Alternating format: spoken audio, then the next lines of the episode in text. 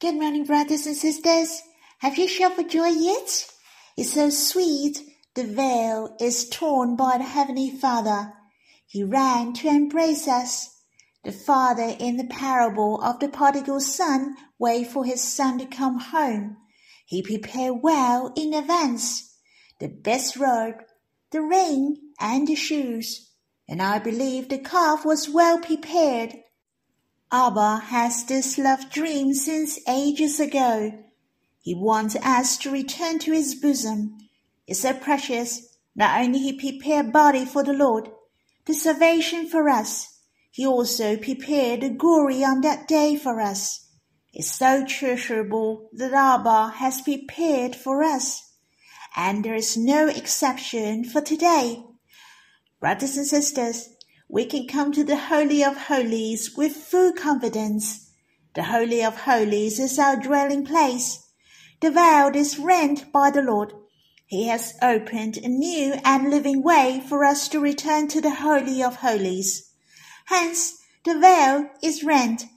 Brothers and sisters, can you see the beautiful hearts of Abba and the Lord?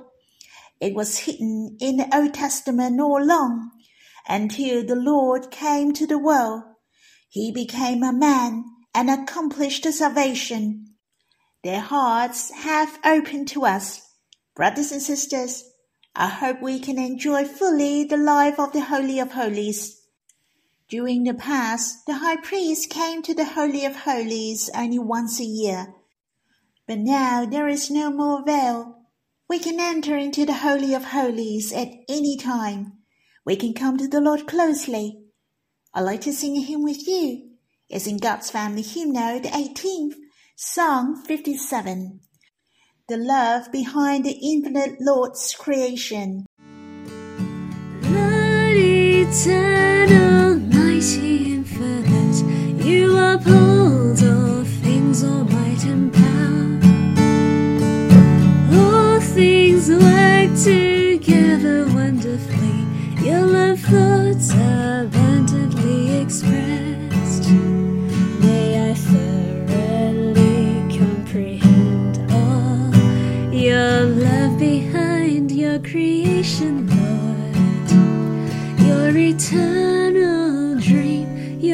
love desire, your pursuit of love expressed to me.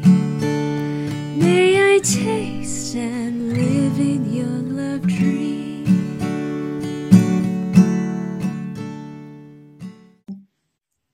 The hymn mentioned the love thoughts of God are bountifully expressed. If you look at the sky, the flowers and trees in a park, or the people around us, there are different ways for God to express His love to us. It is so bountiful. For example, God gave us our parents, siblings, so that we can enjoy the love from our family. You see, God creates the flowers, the trees, and all the living creatures so we can enjoy the peace and harmony in the nature. It's so precious that our life is a beautiful scenery, a lovely story. It consists of many love stories of God, so that our life is so colorful. Still, there are things which we are not yet understand or comprehend. In fact, the love is hidden behind the infinite creator to us. Brothers and sisters, do you want to understand fully the secret of our life? The beautiful plan of God on us? We are the leads of God's love dream. I hope we can taste and live in that love dream sweetly, like Abba and the Lord. May you enjoy deeply your drawing near to Him every day. Shall we sing this hymn again? Lord eternal, mighty, infinite, you uphold all things, all might and.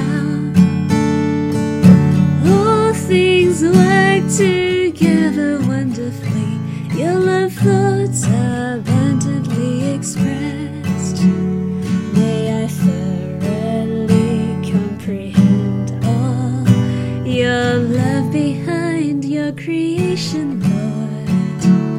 Your eternal dream. Your deep love desire, your pursuit of love expressed to me. May I taste and live in your love dream.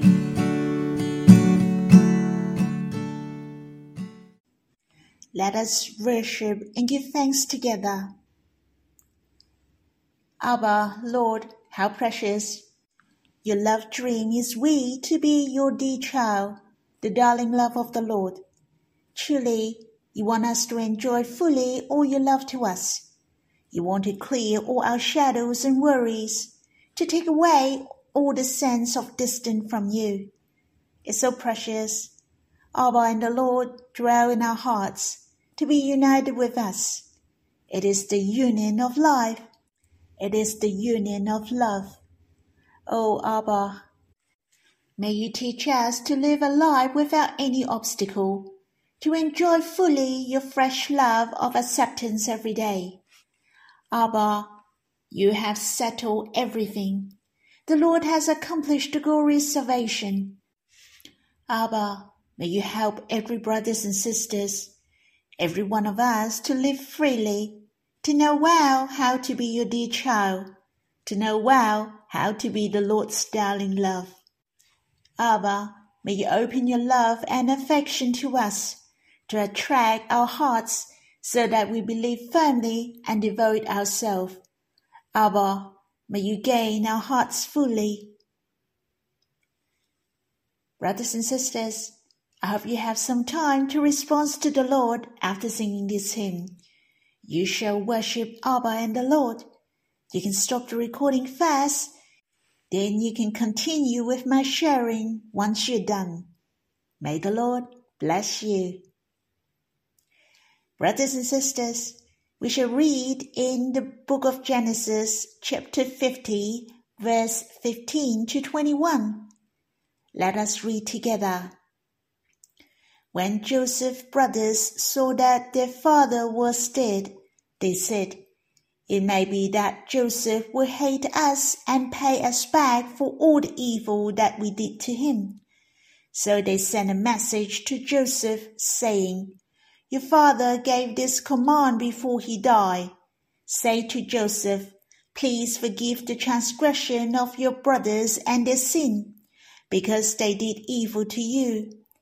And now, please forgive the transgression of the servants of the God of your father. Joseph wept when they spoke to him. His brothers also came and fell down before him and said, Behold, we are your servants. But Joseph said to them, Do not fear, for am I in the place of God? As for you, you meant evil against me but God meant it for good, to bring it about that many people should be kept alive as they are today. So do not fear, I will provide for you and your little ones. Thus he comforted them and spoke kindly to them.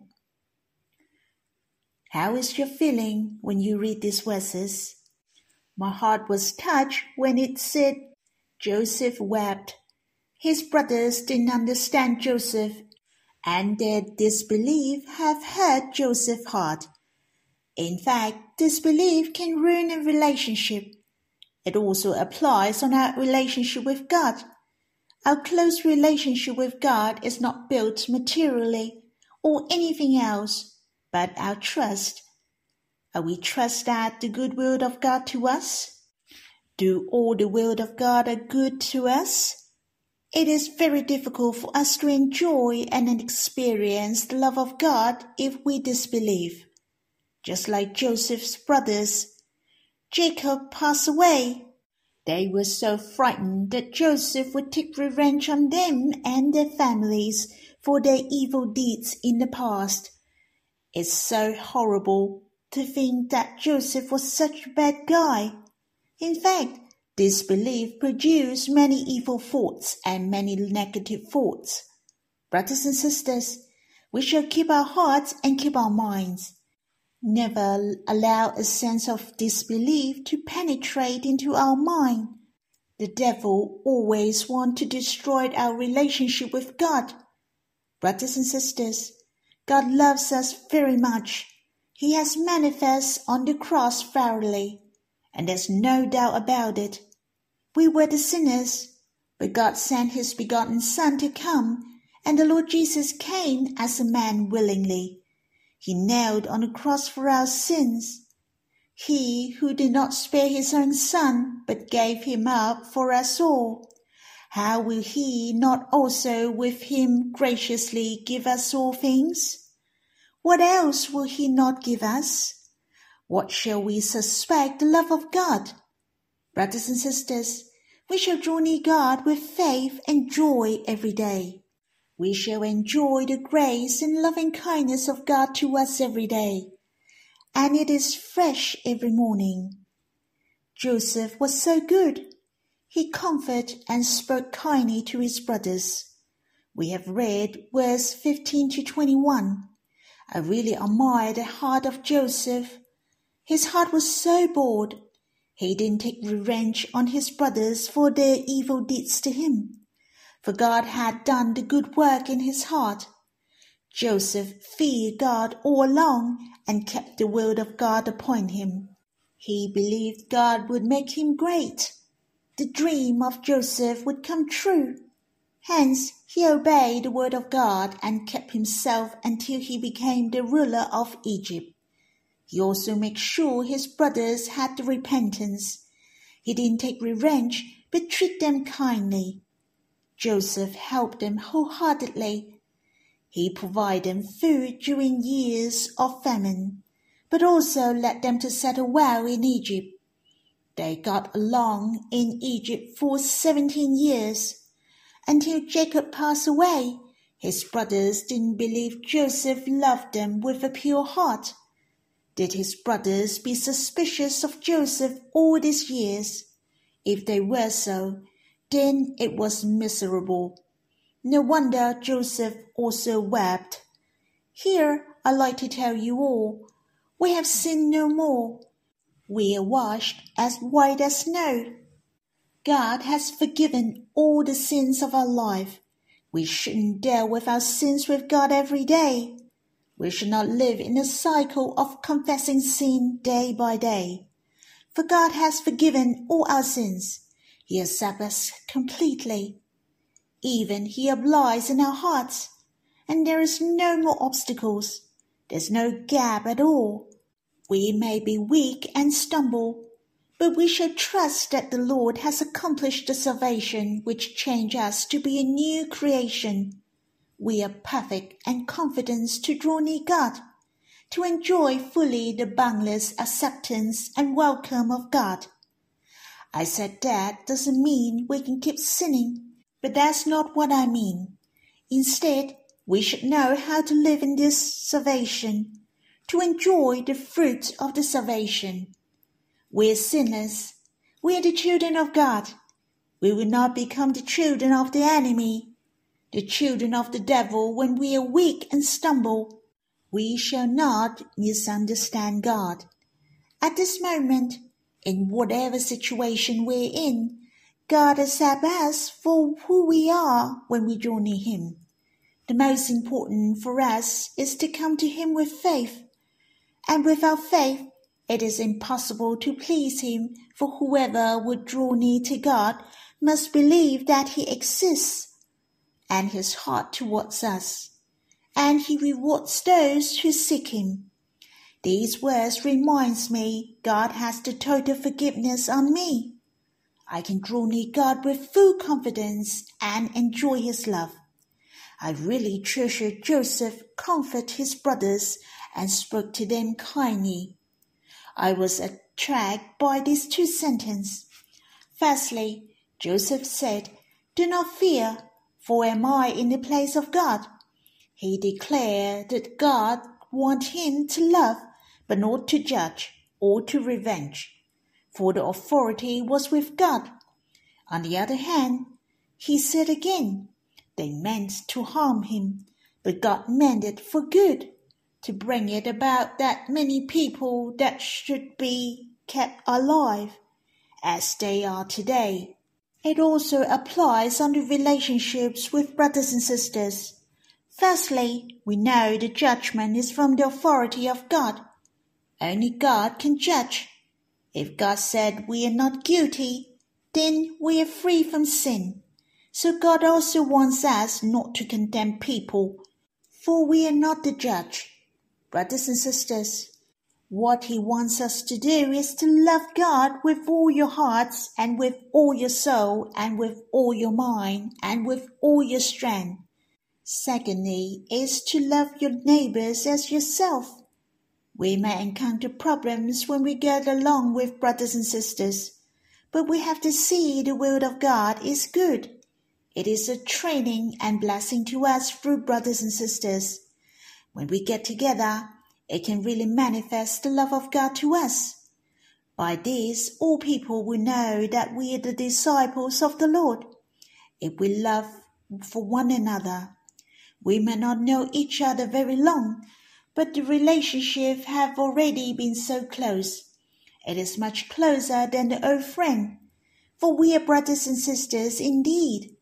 Our relationships are so close spiritually. We know better how to love one another through Joseph. I hope we can walk in the will of God. Lastly, I really appreciate Joseph. His faith was praised in the letter to Hebrews chapter 11, verse 22 mention. By faith, Joseph, at the end of his life, make mention of the exodus of the Israelites and gave directions concerning his bones.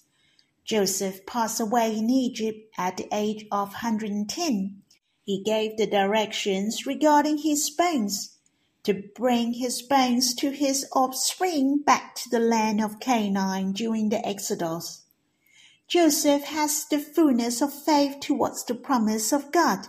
He knew well the Israelites would return to Canaan. Hence, by faith, he directed Israelites to bring his bones back to Canaan for burial. As you can see, the faith of Joseph is really awesome. But when was his bone brought back to Canaan? It was fulfilled in the book of Exodus chapter 13, verse 19 mentioned. Moses took the bones of Joseph and made the sons of Israel solemnly swear, saying, God will surely visit you, and you shall carry up my bones with you from here. So Moses brought Joseph's bone with him out of Egypt. Moses couldn't enter into Canaan.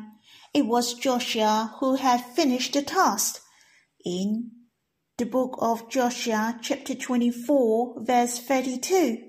As for the bones of Joseph, which the people of Israel brought up from Egypt, they buried them at Shechem, in a piece of land that Jacob bought from the sons of Hamor, the father of Shechem, for a hundred pieces of money. It became an inheritance of the descendants of Joseph. After reading the life of Joseph, finally his bones went back to the land of Canaan. I was deeply impressed by the loving kindness of God. The will of God upon Joseph were done step by step. At last, the Israelites ran back to Canaan as God promised, and so was his bones were buried in the land of Canaan. Brothers and sisters, we shall be at ease to commit our life to the Lord, for He is accountable to the end. He will guide us step by step. Though we may not be able to welcome the coming of the Lord, or we may experience death, but in the end, the Lord will bring us back home. He has prepared a home for every one of us. We will have the union in the Father's house.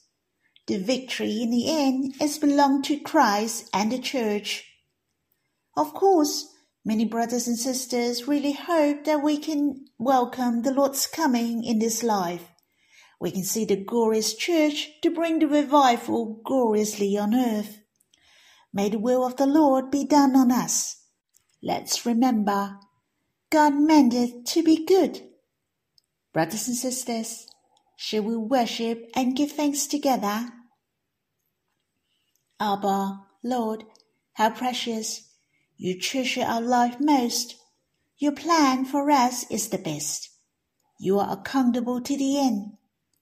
Oh, Abba, you have the good will on every one of us. God it to be good.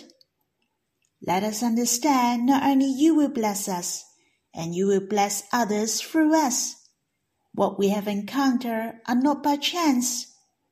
Abba, Lord, help us to have the fullness of faith, for you make all things work together. Abba, help us to understand that you accept us totally, how you love us to draw near you. Help us not to stay in the spiral of sin, not to stay in the spiral of repeat confession. Abba, help us to see your heart, how you want your child to embrace you freely and enjoy your love. May you save us from the accusations of the enemies, their disturbance in our thoughts, so that we trust firmly your acceptance and welcome. Lord, you are coming soon. Help every one of us to wait for you with faith, to commit our life to you. We will reign with you and celebrate with you on your coming. It's so precious. You have prepared a home for us. We're not waiting to die, but your glorious coming. I hope we can build a church of love and in unity to welcome your coming. Abba, Lord, May you bless us deeply. Brothers and sisters, we have finished the book of Genesis, and I have shared with you my impression and feeling in drawing near to the Lord. I hope you have enjoyed my sharing. It is good if you have time to finish Genesis chapter 50 and continue to enjoy your time with the Lord. May the Lord bless you.